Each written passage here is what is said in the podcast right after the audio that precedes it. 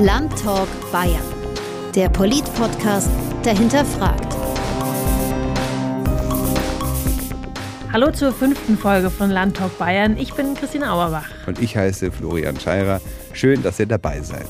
In dieser Folge heute geht es um den Föderalismus. Ohne den gäbe es diesen Podcast wahrscheinlich nicht, weil wir sind ja der Podcast des Bayerischen Landtags, also des Bayerischen Parlaments. Na, dann müssten wir sonst vielleicht den Bundestalk-Podcast machen oder so. Wäre auch nicht schlecht. Wäre auch nicht schlecht. Wäre ich auch dabei. Mhm. Jedenfalls Föderalismus, super sperriges Wort, heißt erstmal, dass die Länder und Kommunen bis zu einem gewissen Maß eigenständig sind dann sind die natürlich nicht irgendwie luftleer im Raum, sondern sie sind zu größeren Einheiten zusammengeschlossen. Das sind dann die Bundesländer, kennen wir alle, Bayern, Baden-Württemberg, Hessen und so weiter. Und die Bundesländer, die gehören dann natürlich auch alle zusammen bei uns eben in der Bundesrepublik. Das sind grob gesagt die drei Ebenen, die wir haben in Deutschland. Kommunen und Gemeinden ganz unten an der Basis, dann die Bundesländer und dann die Bundesrepublik ganz oben. Und ganz klar kann man auch gleich sagen, bei diesen Kompetenzen wer für was zuständig ist, da liegt ordentlich Zündstoff drin. Deswegen machen wir auch diese Folge, weil das Ganze ziemlich spannend ist. Bestes Beispiel im Moment ist Corona. Da haben wir ja alle mitbekommen, dass die einzelnen Bundesländer zum Beispiel beim Infektionsschutz oder bei der Maskenpflicht oder auch bei so einer banalen Frage wie, welche Baumärkte denn jetzt wo schon offen haben dürfen und welche nicht, recht viel Gestaltungsspielraum haben und auch recht viel Raum haben, um zu streiten. Genau, oder jetzt ganz aktuell, es gab ja die schrecklichen Überschwemmungen im Westen Deutschlands und da wird jetzt diskutiert, auf welcher Ebene hier vielleicht Fehler gemacht wurden und ob zum Beispiel der Bund mehr Kompetenzen bekommen sollte. Also so viel mal zur Theorie. Was ist Föderalismus? Wo gibt es da schon die ersten Knackpunkte? Jetzt die Praxis. Da haben wir Ilse Eigner getroffen, die ist die Präsidentin des Bayerischen Landtages und eine der wenigen Abgeordneten in diesem Landtag, die auch schon mal im Bundestag gesessen sind. Und sie beschreibt die Unterschiede zwischen Landtag und Bundestag, also zwischen diesen beiden Parlamenten so. Also man kann schon mal an ganz einfachen Geschichten feststellen, der Landtag ist einfach ein Drittel ungefähr vom Bundestag. Das heißt, es ist einfach viel familiärer sozusagen in diesem Bereich und das macht schon mal einen ganz wesentlichen Unterschied. Ansonsten ist die Funktionsweise grundsätzlich jetzt eigentlich mal gleich also von Ausschüssen, Plenum und so weiter und so fort, die Fraktionen natürlich, gibt einen gravierenden Unterschied, dass die Ausschüsse im Landtag öffentlich tagen, im Gegensatz zum Bundestag die Ausschüsse alle in der Nichtöffentlichkeit tagen. Also erstmal gar nicht so viele Unterschiede in der Struktur auf jeden Fall, aber von den Themen her, da sieht es in den beiden Parlamenten ganz anders aus. Im Landtag sind die Kernkompetenzen, was die Gesetzgebung betrifft, im Wesentlichen im Bildungsbereich und auch im inneren Bereich aber auch im Haushaltsgesetzgebung. Und da kann der Landtag sehr wohl mitbestimmen. Im Bundestag sind halt mehr sozusagen die großen, auch die internationalen Themen, natürlich auch die europäische Verbindung, aber auch die Grundlagen, was jetzt Gesundheitssystem, Rentensystem betrifft, die werden alle im Bund im Wesentlichen verarbeitet. Also die Kernkompetenzen der Länder sind eben vor allem Bildung, Schulen zum Beispiel, Lehrpläne, Hochschulen, aber auch Museen, das ist alles Ländersache und auch viele innenpolitische Themen, wie zum Beispiel innere Sicherheit, die Polizei, Ladenschlussgesetze, Naturschutz und so weiter, das gehört auch alles auf die Landesebene. Und der Grundgedanke ist dabei eigentlich immer, alles soll möglichst auf der untersten Ebene geregelt werden. Das nennt sich Subsidiarität, also möglichst nah dran an den Leuten, die es dann eben am Ende auch betrifft. Klingt eigentlich total logisch für uns. Es geht aber auch ganz anders, nämlich sozusagen mehr von oben nach unten. In Frankreich zum Beispiel. Das Land ist viel zentralistischer organisiert als wir und da entscheidet Paris viel mehr, auch darüber, was in den Regionen passiert. Ja, also es sind eigentlich fast alle Staaten in Europa eher zentralistisch organisiert. Eben nur Deutschland, Österreich, die Schweiz, Belgien und Bosnien-Herzegowina, die machen da die Ausnahme. Und wenn man weltweit schaut, dann sind die großen Beispiele für föderale Staaten natürlich Indien und ganz klar die Vereinigten Staaten von Amerika. Die haben das Ganze ja auch schon im Namen drinnen. Und was ich auch noch ganz interessant finde, ist, dass nicht nur unsere Politik föderal organisiert ist auf den verschiedenen Ebenen, sondern auch ganz vieles andere in Deutschland. Also Vereine und Verbände zum Beispiel. Da gibt es oft den Landesverband Bayern und dann noch den Bundesverband. Also in der letzten Folge hatten wir zum Beispiel den Bayerischen Landesbund für Vogelschutz. Bei den öffentlich-rechtlichen Medien gibt es tatsächlich beides. Also das ZDF ist sozusagen zentral organisiert in Mainz. Die ARD aber, die besteht aus Landesrundfunkanstalten wie dem Bayerischen Rundfunk, Westdeutscher Rundfunk und so weiter.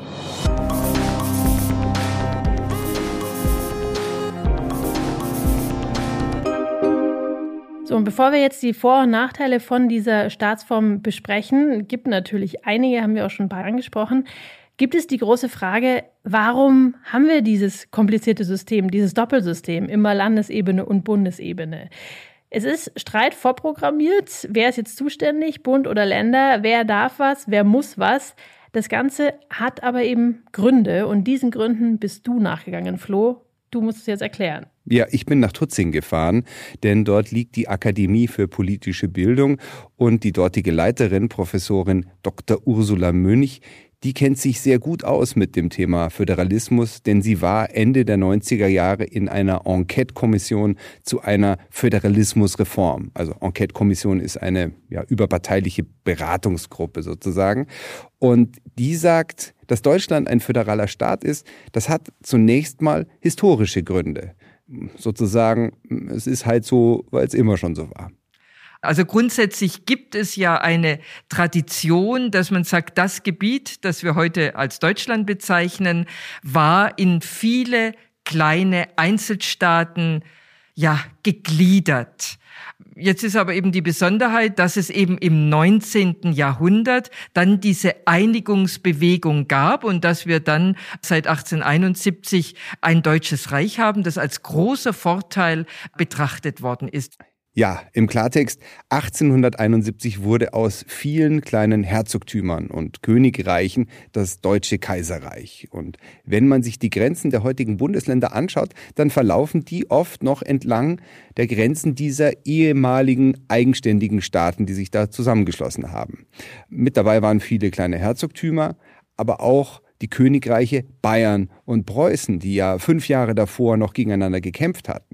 Und gerade die süddeutschen Staaten wie Bayern, Württemberg, Baden, die wollten gar nicht so viel von ihrer Souveränität an Berlin abgeben.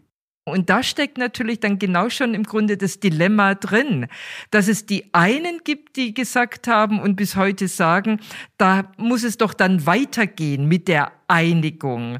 Wir wollen doch nicht zurück, heutzutage sagt man zum Flickenteppich oder zum kleinen Staaterei, und die anderen, die sagen, nein, nein, das hat eine Tradition und zu viel Einheitlichkeit schadet auch. Also das ist das Spannungsverhältnis, das wir bis heute haben. Der Streit zwischen Bund und Ländern ist also schon gut 150 Jahre alt. Gut eingeübt, kann man sagen.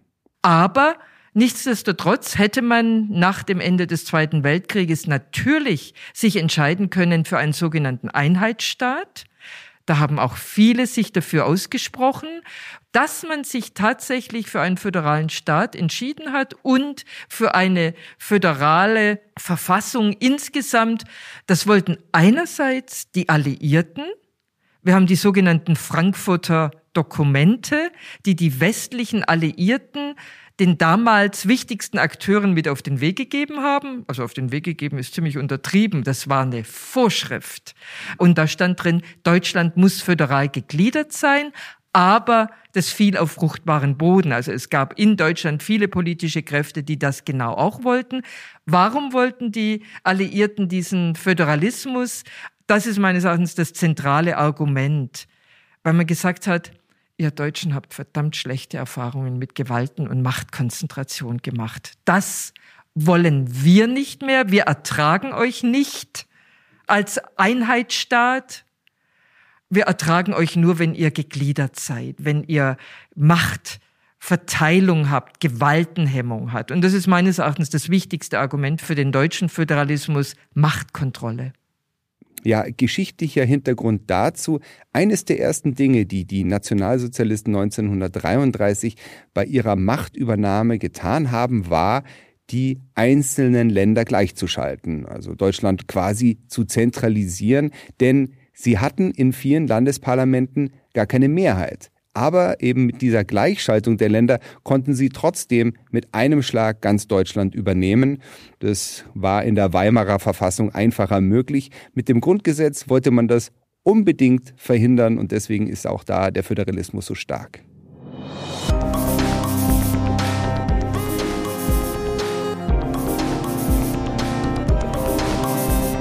Also, dass keine Machtkonzentration möglich ist, das finde ich ist ein riesiger Vorteil. Es gibt noch ein paar mehr Vorteile und wir lassen jetzt einmal einen Landtagsabgeordneten zu Wort kommen, nämlich Alexander Holt von den Freien Wählern. Er ist auch Vizepräsident des Landtags, hatte auch mal eine eigene Fernsehshow mit seinem Namen, vielleicht erinnern sich ein paar Leute noch dran. Er ist, das fällt in dem Interview auf, ein großer Fan des Föderalismus. Es gibt im Bayerischen Landtag eigentlich keine Partei, die gegen den Föderalismus ist, aber eben seine Partei, die Freien Wähler, die sind besonders große Fans davon. Also was zuerst ins Auge springt, ist natürlich die Aufgabennähe und die Bürgernähe. Ja? Föderalismus ist ganz nah dran an den Problemen, die Politik zu lösen hat, die Verwaltung auch zu lösen hat, viel näher als in den Einheitsstaat. Eigentlich auch kein Wunder, dass jetzt Alexander Holt so für den Föderalismus ist, denn ohne Föderalismus kein Landtag und somit wäre er dann auch kein Abgeordneter. Bei den Freien Wählern auf jeden Fall ist interessant, das ist ja eine Partei, die besonders auf Kreis- und Gemeindeebene aktiv ist, da auch sehr groß geworden ist und eben ganz stark der Meinung ist, dass alle Probleme möglichst weit unten vor Ort geregelt werden sollten. Die Bürger haben kurze Wege, die haben eher Kontakt zu Politikern, sind näher dran an den Behörden, verstehen dadurch natürlich auch die Zusammenhänge besser, ja, weil die Problemlöser auch in ihrer Nähe angesiedelt sind und sie können im Föderalismus ihre persönlichen Lebensverhältnisse vor Ort viel stärker mitbestimmen. Das heißt, ich habe auch mehr Demokratie im Föderalismus. Und ganz klar, die Bundesländer konkurrieren ja auch ein bisschen miteinander. Wo läuft es besser, wo läuft es schlechter? Und Holz sagt dazu, diese Konkurrenz, die belebt auch das Geschäft. In dem Fall schafft eben die besseren Ideen. Und letzter, aber ganz wichtiger Punkt, Föderalismus sorgt für Vielfalt ganz wichtig. Also nicht nur im kulturellen Bereich, da ist es natürlich am besten zu sehen. Wirtschaftliche, politische, kulturelle Mittelpunkte habe ich viel mehr über das ganze Land verteilt im Vergleich zu einem Einheitsstaat. Also uns fällt da ja immer Frankreich ein. Alles ist auf Paris konzentriert. Das macht es den Regionen oft sehr schwer, sich zu profilieren und sich gut zu entwickeln. Und das ist natürlich im, im föderalen Staat glaube ich, eine der wichtigsten Vorteile, dass sich über das ganze Land verteilt viele kleine Machtzentren, viele kleine Einheiten habe, die stark sein können in Kultur wie auch im wirtschaftlichen Sinne. Was Alexander Holt von den Freien Wählern hier aufzählt, sind die Klassiker, die man immer wieder hört, wenn es um die Pluspunkte von Föderalismus geht. Also Nähe zum Bürger und den Aufgaben, mehr kulturelle Vielfalt, der Wettbewerb zwischen den Ländern und eben mehr Demokratie.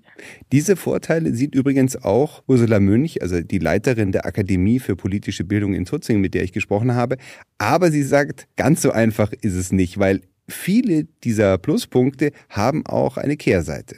Man sagt normalerweise, ein großer Vorteil des Föderalismus ist, dass diese Machtverteilung sich dann auch widerspiegelt natürlich in Institutionen, in Orten. Also man kann davon sprechen, dass in Deutschland die Demokratie mehr Orte hat. Das ist der Vorteil. Und dieser Vorteil ist gleichzeitig der Nachteil.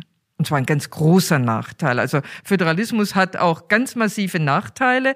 Und das besteht eben darin, dass wir, wenn wir mehr Orte der Demokratie haben, sich natürlich immer jeder fragt, und wer entscheidet? Letztlich? Und wer ist eigentlich dafür verantwortlich? Und jetzt haben wir eine Corona-Krise. Wir haben Hochwasserkrise. Und dann fragt man sich natürlich, wer ist eigentlich dafür verantwortlich? Wer hat es jetzt eigentlich verbockt? Und dann kommen immer in Deutschland die Zeigefinger in Betrieb. Also dann zeigt man ganz gern von der Landesebene auf die Bundesebene und der Bundesminister sagt, nein, dafür waren doch die Landesministerien zuständig. Also da reicht nicht mal mehr ein politikwissenschaftliches Studium, um zu verstehen, wer eigentlich für was im Katastrophenschutz zuständig ist oder in der Corona-Pandemie. Diese Mehr an Partizipation kommt äh, mit mehr Intransparenz, mit weniger zuordnenbarer Verantwortlichkeit und das verdrießt die Leute dann auch. Und außerdem kostet dieses Mehr an Demokratie auch Zeit und Geld. Also sprich, wenn wir 16 Länder haben, 16 Landesregierungen, 16 Landesparlamente und natürlich noch die Bundesebene, ganz klar, dafür müssen wir bezahlen. Ich bin der Auffassung, dass es das wert ist insgesamt. Ich gebe aber zu und sage auch tatsächlich, es kostet mehr, es dauert vieles länger und wir wissen nicht immer, wer ist verantwortlich. Dieses es dauert häufig länger, bezieht sich also auf die politischen Prozesse, dann hat das ebenfalls Vor- und Nachteile. Also meines Erachtens ist es unter Umständen ein ganz großer Vorteil, wenn manches länger dauert. Und zwar wird einem das ja dann klar, wenn man sich in die Position dessen versetzt, der eine Maßnahme nicht für gut hält dann findet man es immer gut, wenn was langsamer zustande kommt. Wenn, wenn dann doch etwas nicht so radikal entschieden wird, sondern wenn dann doch der Kompromiss gefunden wird. Wenn ich dagegen Feuer und Flamme für eine Reform bin, dann finde ich das schrecklich mühsam. Also, sie ist ein Fan vom Streiten und Diskutieren. Klar, ist ja auch die Grundlage einer Demokratie, aber am Ende muss man sich halt immer irgendwie einigen.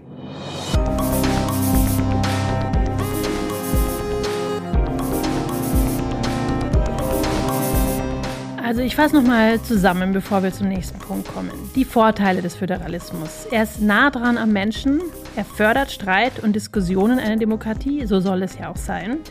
Nachteile. Er fördert Streit und Diskussionen einer Demokratie. Es hat alles immer zwei Seiten. er wirkt deshalb manchmal langsam und kompliziert und die Zuständigkeiten sind manchmal nicht gleich klar. Man kann sich also den schwarzen Peter zwischen Bund und Ländern ziemlich gut zuspielen. Ja, und dann hat Ursula Münch noch etwas erwähnt, das ich gar nicht so auf dem Schirm hatte, das aber auch mit dem Föderalismus zu tun hat. Denn die Länder regeln nicht nur ihre Aufgaben, machen ihre eigenen Landesgesetze und setzen Bundesgesetze um. Nein, sie sind auch Teil der Bundesgesetzgebung. Und das geht über den Bundesrat.